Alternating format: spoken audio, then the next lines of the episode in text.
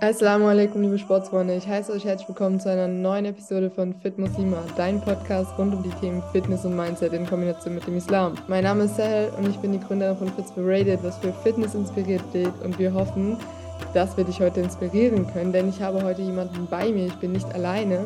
Ich habe die Kainina von at Queen Self Love bei mir und freue mich, sie hier herzlich willkommen zu heißen. Schön, dass du dabei bist, Kainina.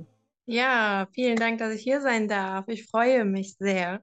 Ich weiß nicht, ob der eine oder andere dich kennt. Wir haben uns auf dem Speaker-Event in Köln kennengelernt. Da waren wir zusammen mit anderen wunderbaren Frauen auf der Bühne und durften wundervolle Reden halten. Kanina, stell dich doch gerne einmal vor. Wer bist du? Was machst du? Ja, super gerne. Ähm, ja, ich bin Psychologin, ich bin Beziehungsexpertin, vierfache Jungsmama. Ja, was bin ich alles noch? Glückliche Ehefrau. Wir sind seit 20 Jahren äh, in Beziehung. Und ja, das sind ja so die Rollen, die ich jetzt genannt habe. Aber mhm. ich sage immer so gerne, ähm, eigentlich bin ich die Liebe. So, also das ist, was ich so im Kern eigentlich bin und was ich mir auch für alle Menschen wünsche, dass sie mehr in ihre Liebe kommen und dass die Welt einfach auch, ja, ein liebevoller Ort wird. Und dafür versuche ich einiges zu tun nämlich die Menschen in ihre Selbstliebe zu bringen und ja, Beziehungen zu retten. Mhm.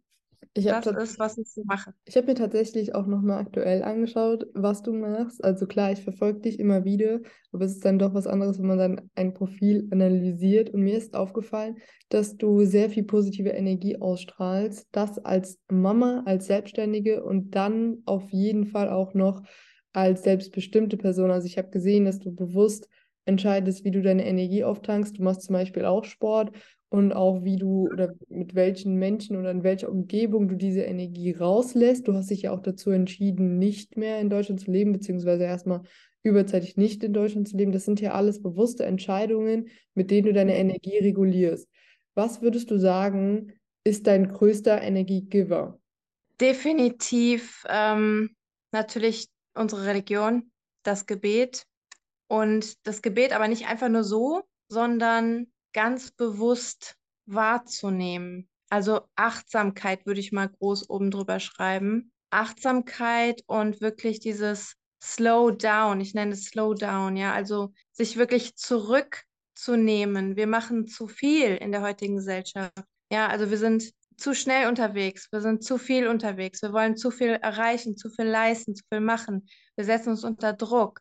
Ja, und auch ich habe diesen inneren Antreiber. Ähm, ich merke das auch immer wieder, dass ich so nach vorne presche und noch dies machen und noch das machen. Und wenn ich das merke, und da bin ich in den letzten Jahren sehr, sehr achtsam geworden, ich merke das sofort, mein Körper sendet mir sofort Signale, hey, stopp, das reicht, ja, du brauchst jetzt wieder Energie. Ne? Erstmal wieder Energie auffüllen, das vergessen wir ja so häufig. Und ich muss sagen, ein ähm, super, super Tool oder mein, mein größter, wie du gesagt hast, Energiegeber ist eigentlich die Natur auch. Ja, also die Natur, in die Natur zu gehen und einfach wahrzunehmen.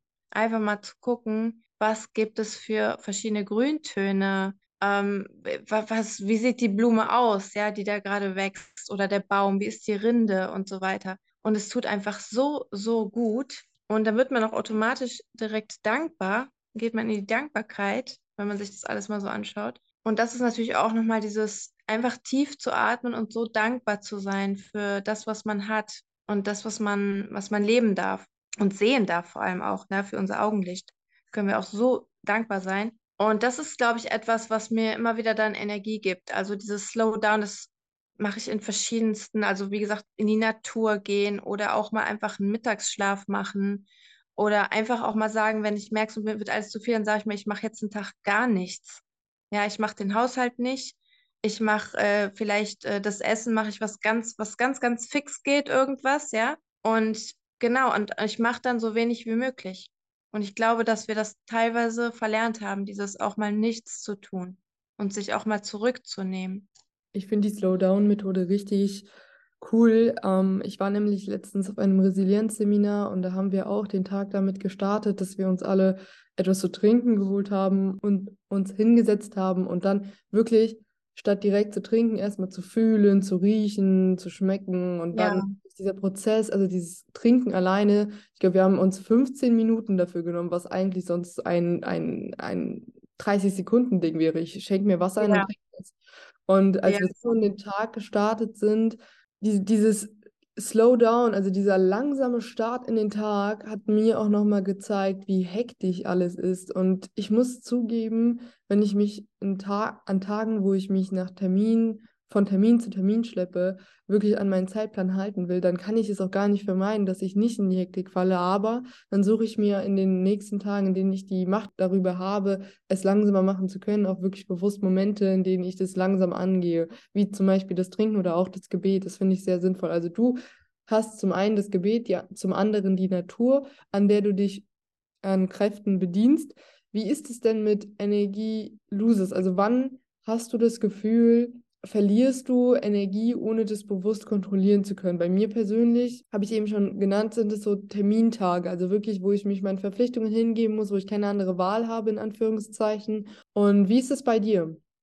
Ja, das ist ganz ähnlich. Also das kam mir jetzt auch direkt in den Sinn. Also wirklich so Tage, wo ich mir einfach zu viele Termine vornehme. Ähm, da habe ich auch daraus gelernt. Also ich mache mittlerweile nicht mehr als zwei Termine am Tag, nicht mehr als zwei Coaching-Gespräche am Tag oder auch wenn es außerhalb äh, irgendwelche Termine gibt, weil ich dann auch einfach merke, ähm, ey, das, das war jetzt zu viel. Ja, auch dieses, äh, wir merken es ja oft wirklich auch nicht, wenn wir so in diesem Alltag drin sind.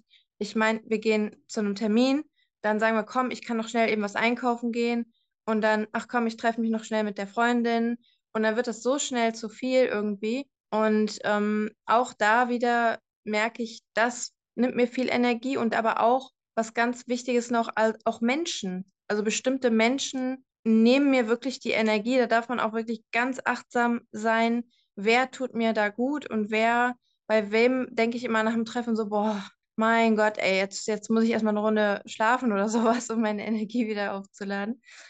Und ähm, ja, das habe ich halt auch gemerkt. Und auch einfach generell wenn man sich zu viel in die Arbeit so reinsteigert, ja. Also ich, zum Beispiel jetzt auch Instagram, ja. Also ich liebe Instagram, es ist einfach auch mein Tool, mich kreativ auch auszudrücken. Ich liebe das, Posts zu erstellen, äh, da kreativ zu sein, aber ich steigere mich da echt schnell rein. Ach komm, machst du noch ein Reel und auch das macht so viel Spaß, machst du noch einen Post, ja.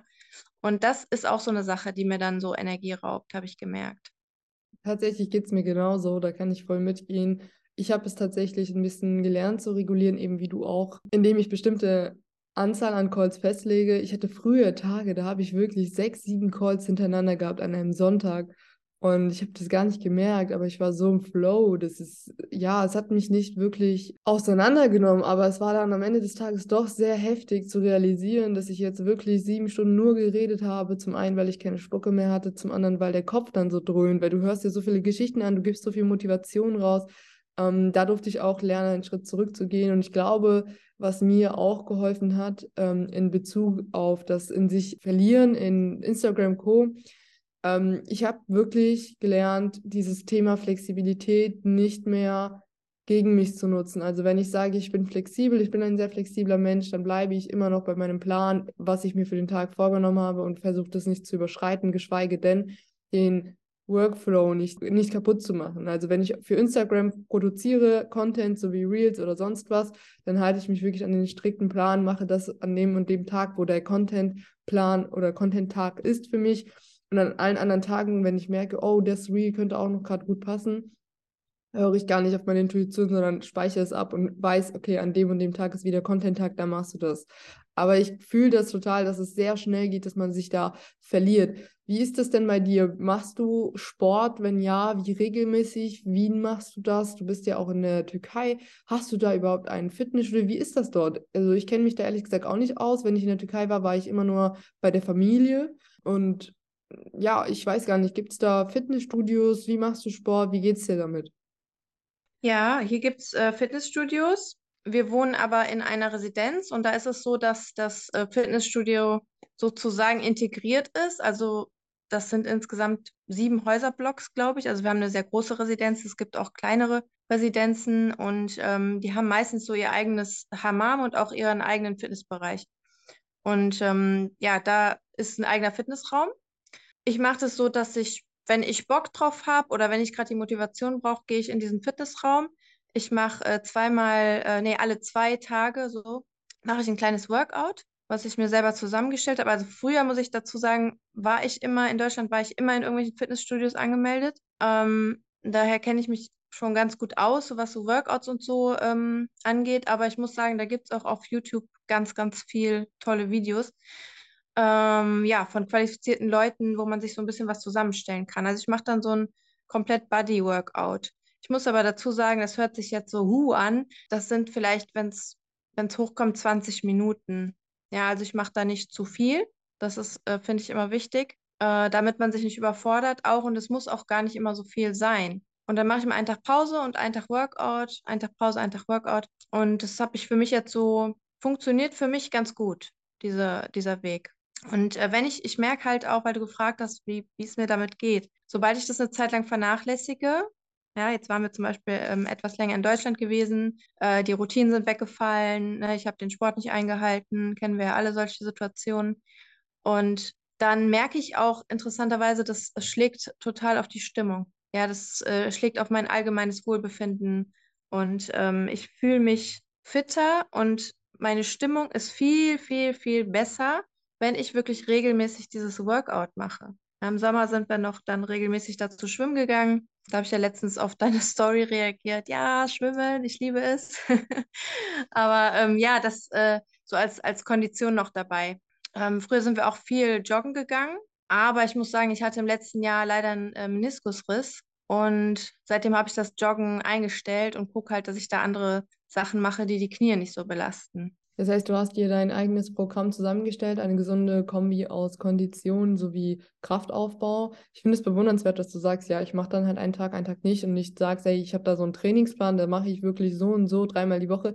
Das klingt ja auch immer so krass und ich finde es auch cool, dass du da so selbstständig rangehst und sagst, ja, ich habe meine Erfahrung, ich weiß, es gibt die und die Tools, da bediene ich mich dran, aber letzten Endes ist es halt, wie es ist. Ne? Ich habe auch nur dieses bekannte ähm, Wissen, das ich aber für mich nutze und nicht gegen mich verwende, so nach dem Motto, oh nee, ich kann es ja gar nicht besser als das, deswegen mache ich lieber nichts. Das passiert ja sehr schnell. Du machst das mal so und so mit dem Sport, du bist aber auch gleichzeitig Mama. Ist es so, dass deine Kinder dich daran auch mal hindern, zum Training zu gehen oder wie machst du das? Nee, eigentlich nicht. Also ich lasse das Workout auch mal weg, wenn ich jetzt zum Beispiel meine Periode habe oder Schmerzen habe oder ähm, wenn, wenn es einfach alles zu viel ist, aber ich schaue schon, dass ich es regelmäßig mache. Und ich finde, man sollte dort als Mutter auch Prioritäten setzen. Ich muss dazu sagen, meine Kinder sind natürlich jetzt schon etwas älter. Also der Jüngste ist jetzt äh, sechs Jahre alt. Ähm, und die verstehen das dann auch schon. Ne? Also wenn man jetzt so ein ganz kleines Kind hat, ist es natürlich manchmal eventuell schwierig.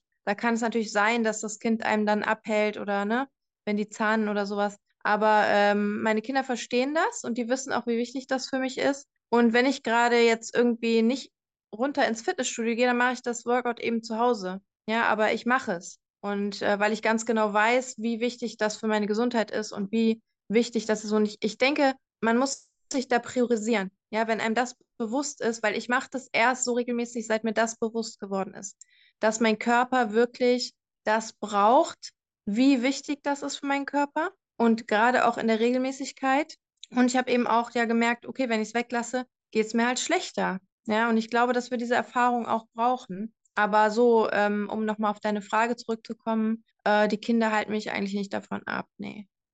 Hat es vielleicht auch Folgen auf die Kinder? Also meine Eltern haben keinen Sport gemacht. Das war für mich immer ein ja, Trauma eigentlich schon. Es ist heute immer noch eine Last für mich, weil ich sehe, dass es ihnen gut tun würde und ich weiß, dass ich ihnen helfen könnte, aber sie lassen sich nicht helfen dahingehend, weil sie es nie gelernt haben. Wenn meine Eltern, glaube ich, Sport gemacht hätten, hätte ich auch ein ganz, ganz anderes Verhältnis zu Sport. Da bin ich mir selbst sicher, weil ich habe mir diesen Weg ja erkämpft sozusagen, weil es wurde mir nicht vorgelebt. Wie ist das für deine Kinder? Lebst du das vor? Nehmen die das mit? Wie ist das? Ja, definitiv. Also äh, mein äh, Sohn, der Omar, der sagt auch schon immer, sag mir Bescheid, wenn du in den Sportraum gehst, dann will ich mitkommen. Auch mit dem, mit dem Schwimmen jetzt im Sommer. Also ich habe dann auch wirklich so äh, Bahnen geschwommen, ja. Und die Kinder fragen dann auch natürlich, was machst du und ne, wieso schwimmst du so viel? Und äh, dann erkläre ich denen das auch, ne? Kondition aufbauen. Und ähm, mein Mann ist auch sehr sportlich, Alhamdulillah. Also ähm, wir machen beide viel Sport. und ähm, ich spiele auch, also ich habe in meiner Jugend auch äh, sieben Jahre lang Fußball gespielt. Also Sport war schon immer so ein bisschen Teil meines Lebens. Meine Eltern sind da auch nicht so äh, dahinter gewesen, ähm, aber für mich ist es total wichtig und die Kinder begleiten wir auch zum Fußballtraining und so und machen, also letztens voll schön, das ist ja hier in der Türkei auch genial. Da ähm, hat mein Mann dann einfach mitgemacht beim Fußballtraining. Der Trainer meinte so, hey, komm, mach mal, mach doch einfach mit und so, ja. Also die sind hier so locker. Und ähm, das, das ist so genial. Und dann hat er auch einfach mitgemacht. Und das, da sind die Kinder so aufgeblüht. Also ich glaube, diese Begleitung ist so wichtig, ja, dass du die Kinder mitziehst, dass du die mitnimmst, dass du denen erklärst, guck mal, äh, was kann Sport bewirken, dass du die so ein bisschen pusht und motivierst, ja, ist ganz anders, als wenn du die einfach nur losschickst und sagst, hey, komm, geh mal zu deinem Training, ja, ähm, wenn du selber natürlich mit drin bist. Aber ähm, zu dir, ich denke, dass äh, wenn deine Eltern jetzt voll sportlich gewesen wären, dann ähm, wärst du vielleicht jetzt nicht Fitnesstrainerin. Also ich glaube, dass das ja gerade dein, einer deiner Schmerzpunkte ist und ich glaube immer daran, dass wir aus den Schmerzpunkten, dass daraus unsere größte Berufung entstehen kann. Das ist ganz, ganz oft der Fall. Und ähm, ja, ich glaube, wenn sie so gewesen wären, wie du dir gewünscht hättest, dann wärst du heute nicht so, wie du heute bist. Ich stelle mir das gerade vor, wie ein Vater in Deutschland am Fußballplatz steht und der Trainer sagt, ey, komm, trainier mal mit. Die Vorstellung ist voll witzig, weil ich glaube, wir können uns das alle nicht vorstellen, aber in der Türkei ja, ist es normal. Ähm, da spricht auch nochmal im letzten Teil die Psychologin aus dir. Und das ist auf jeden Fall so. Also ich glaube, wenn ich wirklich einen Weg vorgeebnet bekommen hätte, in dem meine Mama oder mein Papa mich zum Training gefahren hätte, dann wow, ich glaube, also ich muss wirklich sagen, dann wäre ich wirklich nicht heute hier. Wirklich nicht. Ich habe wirklich, wenn ich so drüber nachdenke, auch immer diese Momente im Kopf, wo ich daran gestruggelt habe, wie komme ich ins Training, wie komme ich zum Wettkampf. Ich wollte nicht mal meine Eltern fragen, weil das war keine Option für die. Meine mein Papa hat zwar Führerschein so, aber die Ressourcen, die meine Eltern hatten, sind wirklich, wirklich begrenzt gewesen. Und ich nehme es ihnen auch nicht übel. Sie haben ihr Bestes gegeben und ich habe das Beste draus gemacht, aber es wäre auf jeden Fall nicht so, ähm, wenn sie sportlich wären, auf jeden Fall. Wie ist es eigentlich dazu gekommen, dass du Psychologie studiert hast oder Psychologin geworden bist? Ja, wie bin ich dazu gekommen? Ich habe, muss dazu sagen, ich habe Abitur gemacht. Im, ich wusste im Abi immer noch nicht, was ich studieren möchte. Also ich wusste das ganz, ganz lange nicht. Und mir hat einfach irgendwie nichts zugesagt. Also da gab es ja immer so diese Infoblättchen, habe ich dann mal geguckt, ja, dieser Studiengang oder dieser. Und ich dachte mir immer so, nee, irgendwie, das, das passt irgendwie alles nicht. Und dann habe ich, weil Pädagogik war das einzige Fach, was mir im Abitur gefallen hat, so von allen Schulfächern, habe erstmal Pädagogik studiert, weil ich dachte so, ja komm, das macht dir wenigstens irgendwie annähernd so ein bisschen Spaß. Und dann habe ich aber in der Uni gemerkt, ähm, Nee, also das ist es überhaupt nicht. Also ich hatte so einen Dualstudiengang, das war Pädagogik und Islamwissenschaften. Und ich habe dann in der Uni gemerkt, nee, das ist es nicht, äh, nach einem halben Jahr und habe mich dann einfach mal in so eine Psychologie-Vorlesung reingesetzt. Und ähm, dann war ich völlig hin und weg. Also ich war völlig geflasht davon und dachte, genau das ist, was ich machen will. Und ja, dann bin ich umgeswitcht auf Psychologie. So ist es dazu gekommen. Heute machst du aber ja was ganz anderes. Du hilfst Frauen in ihrer Ehe ein erfülltes Leben zu führen. Wie ist es dazu gekommen? Was hat das eine mit dem anderen vielleicht auch zu tun und wie hilft dir deine Expertise im Coaching? Ja, also ich, ich muss erstmal den, den Begriff Experte definieren. Also ich finde, ein Experte oder eine Expertin ist immer nur der, der in diesem Bereich für sich eine Lösung gefunden hat und der diesen Bereich durchlaufen hat und da echte Erfahrungen mitbringt. Und das tue ich, weil ich habe ähm, ja meine Beziehung, also wir sind wie gesagt 20 Jahre jetzt äh, miteinander und ähm, die Beziehung war eine ganze Zeit lang so richtig toxisch. Also es war richtig schlimm und das waren so circa zehn Jahre, ja. Und ähm, ich habe irgendwann konnte ich nicht mehr. Irgendwann habe ich gesagt, das reicht jetzt, ja, es ist jetzt äh, Schluss, das geht nicht mehr, es geht nicht mehr so weiter und ähm, ich habe einen Schlussstrich gezogen und dann haben wir danach nochmal ähm, zusammengefunden und uns dann zusammen quasi daraus entwickelt. Und jetzt haben wir wirklich eine Beziehung erreicht, die auf Augenhöhe ist, die durch Respekt und Wertschätzung geprägt ist und sehr liebevoll auch und vor allem eine Beziehung, die uns Energie gibt. Ja, das finde ich immer so wichtig, dass die Beziehung die Energie gibt. Und das Ehecoaching mache ich vor allem deshalb, weil ich mir damals jemanden gewünscht hätte, der da gewesen wäre und mir gesagt hätte, hey, das und das musst du machen. Ich hätte mir gewünscht, dass ich nicht so lange in dieser Beziehung leide und da nicht so in diesem Leid so lange geblieben wäre, sondern da einfach schneller einen Weg rausgefunden hätte. Und das ist auch so ein bisschen mein Anliegen. Ich sehe so viele, ich kriege das mit von so vielen Frauen, die, die leiden, ja, die schlecht behandelt werden in ihrer Ehe. Und das tut mir so weh. Ich habe gestern noch mit einer gesprochen, ähm, die ganz schlimm Gewalt erfährt. Und das tut mir so weh. Und das ist so meine Motivation. Ich möchte wirklich Frauen die Augen öffnen und sagen, hey, du musst das nicht aushalten, was da passiert. Ja, das hat nichts mit dem Islam zu tun, was da passiert. Das ist Sabr, aber falsch verstanden. Ja, diese Geduld, aber an der falschen Stelle. Und es geht so vielen Frauen so, das glaubst du gar nicht. Das ist der Wahnsinn. Ja, und das ist das, was ich mache. Das ist meine Motivation und eben aus, auch aus diesem Schmerz heraus, aus der Erfahrung heraus, ist meine Berufung geworden und ebenso die von meinem Mann. Wir machen das zusammen mittlerweile, weil er hat sich auch komplett transformiert. Also ähm, er hat sich damals ganz, ganz schlecht verhalten und viele schlechte Angewohnheiten gehabt und hat diese Muster auch durchbrochen in den letzten Jahren und ist jetzt wirklich zum Traummann mutiert, muss ich so sagen. Ja, also Alhamdulillah. Ähm, und das gibt er jetzt eben auch an andere Männer weiter. Wir wollen vor allem auch die Männerwelt erreichen. Und das geben wir jetzt weiter an andere, um das, das ist unser Beitrag sozusagen für die Oma, dass wir die Beziehungen retten, die Ehen retten, ähm, beziehungsweise drehen, ja, in harmonische, glückliche Beziehungen verwandeln.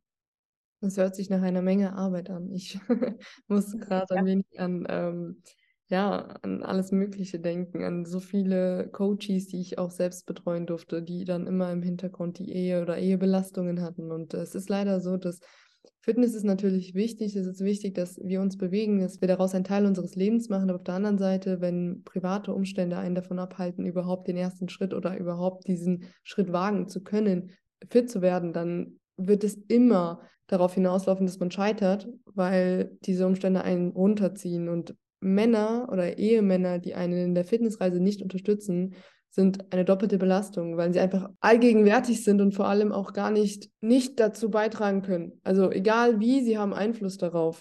Und es ist so wichtig, dass, wie du schon gesagt hast, dass diese Ehe energiespendend ist. Und das finde ich umso wertvoller, dass du diese Arbeit leistest, weil ich kann mir vorstellen, dass es nicht so einfach und vor allem auch mit der Erfahrung, die du gemacht hast, umso wertvoller für euch beide auch ständig zu äh, lernen und auch euer Wissen weitergeben zu können. Du bist als selbstständige Mama sowohl fit als auch sehr selbstbestimmt. Du übst dich regelmäßig in Dankbarkeit, unter anderem auch mit dem Gebet. Das finde ich wirklich sehr bewundernswert. Und du bist auch ein sehr, sehr wertvoller Coach. Was würdest du sagen, ist dein wertvollster Tipp für die Community, für die Zuhörer, Zuhörerinnen? Ja, also mein wertvollster Tipp ist wirklich Selbstreflexion. Ja, also damit meine ich, sich selbst wirklich mal zu entdecken, also sich erstmal Zeit zu nehmen, ja, sich Zeit für sich zu nehmen, auch mal nichts zu tun, in die Stille zu gehen. Warum? Weil in der Stille entdecken wir uns ja erst. In der Stille kommt ja erst so unsere Herzstimme, ja, unser Bauchgefühl oder wie man es auch mal nennen will, Intuition, die kann man erst hören in der Stille. Ja, und das ist eine ganz wichtige innere Stimme, die wir brauchen, die unser Kompass ist, die uns in ein glückliches Leben geleitet, aber nur, wenn wir ihr zuhören. Und die hören wir erst, wenn wir in die Stille gehen. Ja, und das, das ist so mein allerwertvollster Tipp, der bei mir auch so reingehauen hat, ja, sag ich jetzt mal so, also der mir so viel geholfen hat. Also in meinen schlimmsten Zeiten bin ich rausgegangen in die Natur und einfach spazieren gegangen. Und da ist mir so viel Klarheit entstanden durch diese Spaziergänge. Das klingt so banal, es klingt so einfach, aber es ist einfach Wahnsinn, was dadurch passiert. Also probier das mal aus und wirklich dein Leben wird sich verändern. Das kann ich nur von Herzen empfehlen, da wirklich in die Selbstreflexion auch zu gehen und sich auch Fragen zu stellen. Was ist mir eigentlich wichtig? Was sind eigentlich meine Werte? Ähm, wer bin ich überhaupt? Wie möchte ich überhaupt leben? Was macht mich glücklich? Was macht mich unglücklich? Ja, äh, wie stelle ich mir meine optimale Ehe vor? Auch mal das zu definieren und sich da im Großen und Ganzen so zusammengefasst einfach wirklich selbst zu entdecken. Also das ist so der Megatipp, den ich jetzt hier mal einfach so raushaue. Und vor allem etwas, was jeder umsetzen kann. Also am Anfang habe ich mir gedacht, nichts tun, oh oh. Ähm, ich also, sporn die Leute ja wirklich immer an, ey Leute, macht was, bewegt euch, tut was, ne? Lasst es nicht einfach so, wie es ist. Aber das mit dem Rausgehen, das kann ich hundertprozentig, kann ich damit gehen. Das ist das A und O, um auch wirklich, glaube ich, wieder mit sich selbst lernen, zu lernen, klarzukommen. Mir persönlich hilft es auch immer wieder, Kraft zu tanken, wenn ich in der Natur bin vielleicht nicht so bewusst, wie man es gerne erlebt oder sieht. Ja, also bei mir ist es wirklich so, ich äh, wäge mich auch in Dankbarkeit, aber ich sehe ähm, oder erlebe die Natur für mich ein wenig distanzierter, weil ich manchmal, wenn ich zum Beispiel Sightseeing mache in Städten mit Freunden oder sonst jemandem. Dann fallen Dinge auf, die ich so gar nicht wahrnehmen würde, weil meine, ähm, mein Naturerlebnis nicht so intensiv ist wie bei anderen. Aber das ist ja auch vollkommen okay. Es muss ja nicht bei jedem gleich sein und es ist auch vollkommen in Ordnung, wenn für mich Energietanken in der Natur bedeutet, dass ich viel mehr auf die Häuser achte als auf die Bäume. Weißt du, was ich meine? Ja, ja, voll. Und es ist ja, es ist ja auch, wie du gesagt hast, voll okay. Ich meine, ähm, da muss natürlich jeder für sich sein Tool finden. Und vielleicht machst du halt lieber Städtereisen. Ja, vielleicht, vielleicht hat es denselben Effekt auf dich, wie jetzt jemand, der durch den Wald spazieren geht. Ja, das kann ja durchaus sein. Da darf jeder für sich auch gucken, okay, was ist dieses Tool für mich? Ich finde immer äh, wichtig, wie gesagt, dieser Rückzug, dieses Slowdown und halt wirklich sich so manche Fragen zu stellen, um einfach Klarheit zu gewinnen für sich.